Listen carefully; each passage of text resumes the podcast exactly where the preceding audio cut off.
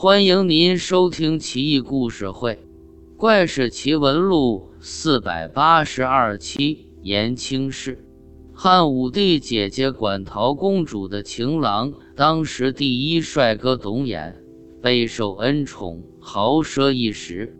他不耐酷暑，汉武帝给他建了一座延庆室，供他消暑之用。董衍常高卧化石床上，清凉透体。化石很轻盈，是一种天然长成纹理，好似一幅画的石头。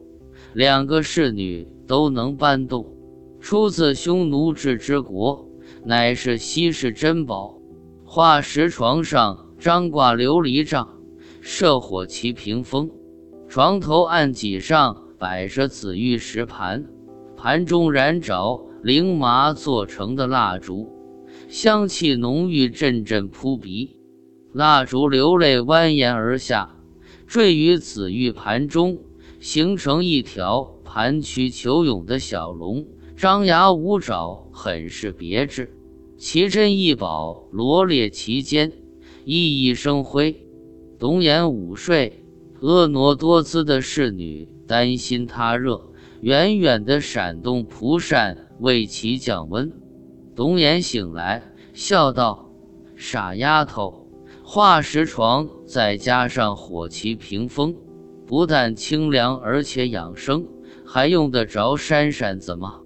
不信，来床上躺会，你就知道。”侍女娇羞，摸了一下床，果真清凉，喊了一句：“你讨厌。”就掩面而去了。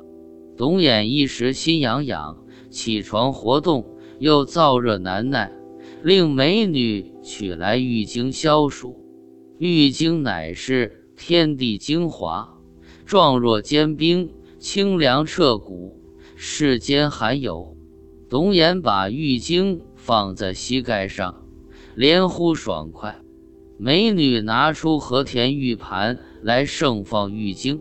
董衍顺势将玉晶扔在地上，碎裂消融，满是清凉，不禁拍手大笑，一点都不心疼的样子，全然不知此物乃是千图国，也就是印度的犍陀罗国万里迢迢进贡的宝贝，汉武帝都没舍得用过，就看着姐姐的面子，赏给他了。后来。董衍年老色衰而失宠，郁郁而终，结束了可耻的面首生涯。他死后，竟然跟馆陶公主合葬，成为汉代一大奇闻，让人无法评论。到了汉哀帝、汉平帝时代，宫中民间豪富之家还有人见过玉京，但已经残破不堪。